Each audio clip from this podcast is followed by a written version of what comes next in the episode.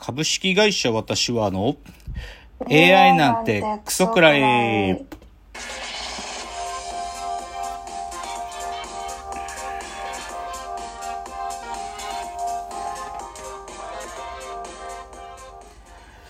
群馬が生んだ怪談時株式会社私は社長の竹之内です。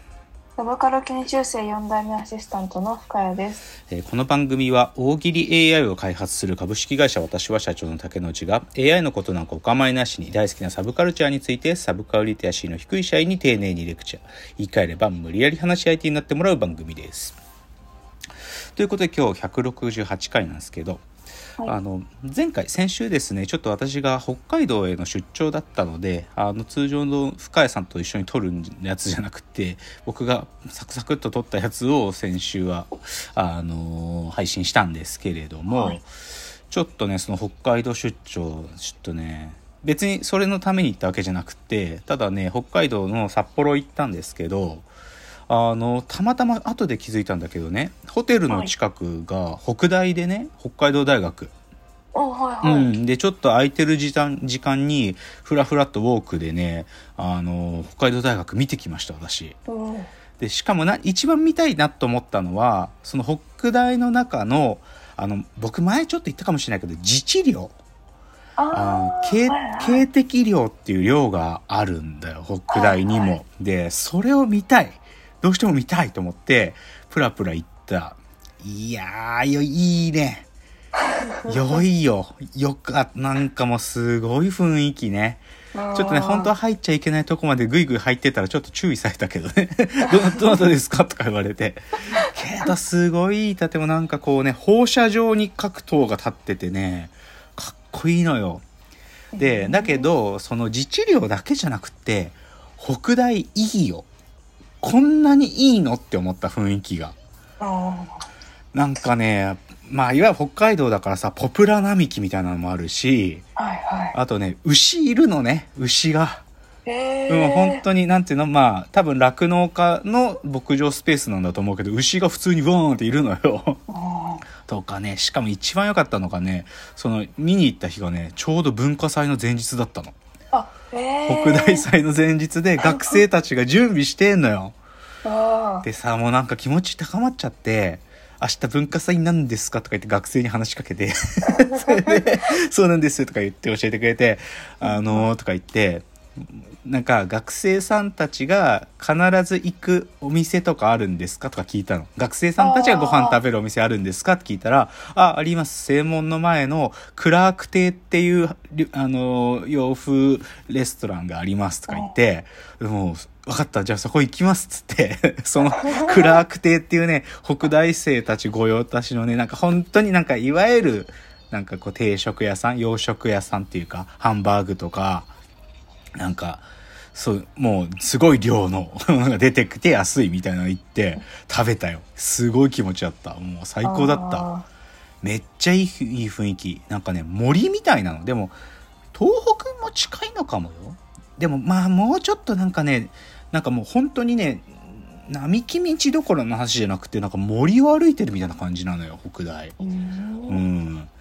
で、まあ、あといいなと思ったのは、明日から文化祭なんだけどさ、なんか、北大生別にそんな垢抜けてるわけじゃないから、なんかすごい地味な格好してる学生たちがさ、うん。でもいいろいろ準備してるのもまた最高だったね。なんかある意味僕のファッションが一番ストリートだったんじゃないのっていうぐらい、なんかそう、北大生たちの格好が、でもひ地味めっていうか控えめでね、すごい良かった。もう。うん。いや僕マジで北海道旅行行く時必ず北大セットにしたいなっていうぐらい気に入っちゃったよ。そんぐらい良かったねちょっと北大の。あうんだからちょっとですね皆さんね北海道旅行行く時ね北大チェックした方がいいと思いますよ。すっごいいい雰囲気なんで。うんあそこの大学4年で卒業できないよ多分。多分いいから。っていうの、うん、ちょっと北大に行ってきたというご報告で。じゃあ今週のラジオエンタメライフいくつか。はいえっとっすね映画の話いくつかするとねいやーこれ前からずっと言われてて見よっかなーとか思ってたんだけどもこれ2022に公開の映画なんだけどまあ早くも Amazon プライムでずっともう見られるようになってるえっとですね「探す」って映画があるっすよ。ああうん、探すっていう映画があってねこれはねあのーもともとは、あの、海辺の兄弟っていう映画を撮った監督さんで、で、まあ主役を佐藤二郎さんがやってるんだけど、あの、海辺の兄弟っつうのもね、相当重い話なんですよ。もう、正直僕は海辺の兄弟映画館で見た時ちょっともう暗いすぎてね、超落ちたの。だから、その監督が撮った探すって映画もちょっとうかつには見れないなと思ってたんだけど、まあちょっとナミナイトというタイミングでもあったんで、ちょっと見たんですよ。でもね、いやー、ちょっと想像以上に重かったっすね。あの、たんどういう話かっつうと、あのさ、座間市の事件ってわかります？座間市の、うんわかんないザマの男がいてね変な男がいてそいつがなんか SNS 上でなんか自殺したいとかをねなんか書いちゃう人たちにふわっと声かけてその自殺のお手伝いしますよってこう呼び出して9人ぐらい殺してる事件があるのよザマの事件っつうのがうん。でそれでマンションの中に死体をなんかか置いててみたいなでそれがバレたら9人近く殺してたみたいなそういう事件があって完全にそれモチーフなのよ。そういうやばいやつ、そういう猟奇的なやばいやつが出てくるんだけど、で、そいつは動かなくなった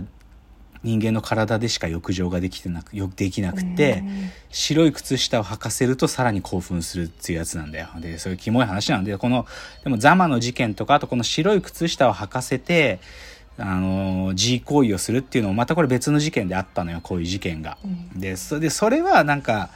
まあそういう猟奇殺人をベースにしてこの物語を構想したんだなはいいんだよ。そこはなんか別に僕はそういうのある程度は体制があるからいいんだけど、それよかきついのは、その佐藤二郎さんって主役の佐藤二郎さんの家族の境遇でね、奥さんがある難病にかかってしまっているんですよ。でその難病というのはもう決してない、いわゆる ALS ってやつ、筋肉が萎縮して動かなくなっちゃう、あの病気にかかっていて、で、その奥さんがこんな体で生きるってことを望まないんだよ。ううんん、なんか家族と普通に会話ができるうちに死にたいっていうふうに言ってるわけ。で、その境遇だからさ、その佐藤二郎さんが、その、そういう猟奇殺人をやってるやつに近、なんかこう吸い寄せられていっちゃうんだけど、でもその ALS で苦しんでる奥さんと佐藤二郎の描写がもうなんとももうね、見てらんねえの。見てらんない。もう正直見てらんなかったな。こんなに苦しい人生、ちょっとなんか直視できないなって思うくらい。でも、でもなんかポイントは、自分たちにそれが起こらないことは、なんていうか、ないことだよねってことだよね。家族の誰かがそういう病気に、ある日、今日突然かかってしまうっていうか、そういうことは大いにあるから、なんか直視できないなと思いつつ自分に起こりうることかもしんないって思わざるを得ないっていう意味で苦しいんだけど。うんで映画自体はでもそういう中でサスペンスなのね。サスペンスっていうのはなんかある種のミステリーになっててその、なんかえこれどうなってたの？みたいなことのと謎解きが後半30分でブワーって起こるからそういうカタルシスはあるんで、すまあ面白い。で確かに今年すごいすみんな評価しててすごい作品って言われてるのを僕も感じたんだけどでも簡単にはおすすめできないですね。ちょっとうん。心し見る人心して見た見ないとちょっと苦しくなっちゃうよっていうのをちょっと見たという話です。うん。じゃあ次ね。ちょっとじゃあ映画の話題引きずるとちょっと見に行くか迷ってる映画またちょっと今あってね。あはい。あの少し前に紹介したかもしんないけど「犬王」って映画やってんの今「犬王平家物語」のやつ。あのまあ琵琶法師と琵琶法師がちょっと別の物語を語るっていう話なんだけどうん。で古川英夫さんの小説でで湯浅湯浅正明監督が映画にして松本太陽がキャラデザインしてても最高のキャススタッフ陣で作ってる。でこれ行こうと思ってたんだけどちょっと僕はまだ行けるタイミングがないんだがレビューがちょっとレビュー見てみると分かれてんのよ意見が。素晴らしいって人と何これ分かんないとか言ってる人が2つに分かれてて あれ？と思って。もう間違いなく三なんか賞賛の声だけだろうと思ってたらちょっとレビューが分かれてるんでね。ちょっとなんかそうす今見に行くべきかちょっと迷ってる。今忙しい中で。あともう一個類似でね派遣アニメっつうのやってんの今。知ってる？派遣アニメっつってね。これ吉岡里帆さんと渡辺智也さんが多分主役なんだと思うけどアニメを作る監督の話なの。アニメ監督の物語で、うんその派遣を取るアニメを作るっていう、そのバトル、戦いの漫画っていうか、どっちが最高のアニメを作れるかっていうのを戦う派遣アニメっていうんだけど、これ僕舐めてたの。こんなん絶対見るわけねえだろ。こんなぬるい設定の映画とか思ってたら、逆にこっちはレビューが高いのよ。なんか、まあ僕がレビあの、もろもろチェックする映画レビュアーたちも非常にいいっつってて、ちょっとこっちノーマークだったけど、レビューが想像以上に高くて見に行こうかなとか思ってるね。うんまああとはね、今ちょっと、80s リバイバルがすごくてさ、まあそれこそこの前新ウルトラマン見に行ったって言ったでしょ？で、あと今、ガンダムのククルス・ドアンの島っていう、マジでガンダムのオリジナルのエピソードの中にあった一つの話だけ切り出した映画とかやってんのよ。本当に初代ガンダムの。プラス今、トップガンやってんのよ、トップガン。ああのトップガン。あの、トム・クルーズが飛行機乗ってビューってた、あの、戦闘パイロットのやつ。戦で、トップガンマーベリックってやってて、一番このトップガンマーベリックの評判が高いね。なんかもう、なんかトップガンなんてさ、き筋肉映画っつうかさ、脳筋映画なのにさ、その、の、脳筋映画のトップガンをトップガンそのままやってくれてるらしいのよ。で僕なんかトップガンなんてでも世代じゃない。86年とかだったと思うから僕もリアルタイムでトップガンなんか見てないしトップガンの記憶なんて音楽ぐらいしかないけどそんなにみんな面白いっつってんだったらちょっと見に行かなきゃかなと思って。うん。だからちょっとそういう 80s もの？80年代もののなんかリメイクっていうかもう一回作るっていうのが流行ってるね今ねちょっとね。ううん。んっていうので。でちょっと見に行くか迷ってる映画の話で。あじゃあちょっと冒頭もう少しだけあるので次のチャプターで続きです